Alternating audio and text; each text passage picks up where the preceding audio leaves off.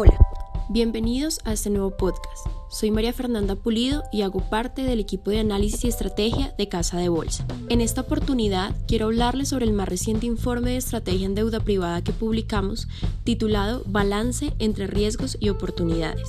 El documento tiene como objetivo actualizar los fundamentos de inversión en renta fija, aprovechando la mayor claridad que da la estabilidad que han venido presentando los mercados recientemente destacamos los siguientes cinco aspectos.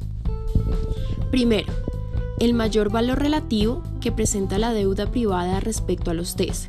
Esto debido a que la deuda privada se ha valorizado a menor ritmo, dado el aumento en las primas de riesgo. Segundo, el elevado empinamiento de las curvas de rendimiento, lo cual es favorable para los inversionistas de largo plazo. Tercero, la oportunidad de inversión que se ha abierto en los títulos indexados al IPC por el incremento transitorio que presentaría la inflación. Cuarto, el mayor valor relativo que hay en los títulos denominados en tasa fija respecto a los IBR, debido a la disminución de las tasas de interés que está realizando el Banco de la República.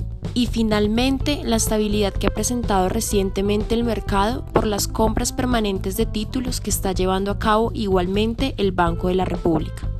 El informe completo lo podrán encontrar en el enlace anexo. Además, en nuestra página de internet www.casadebolsa.com.co en la sección Análisis y Estrategia. Gracias y no olvides seguirnos en nuestras redes sociales.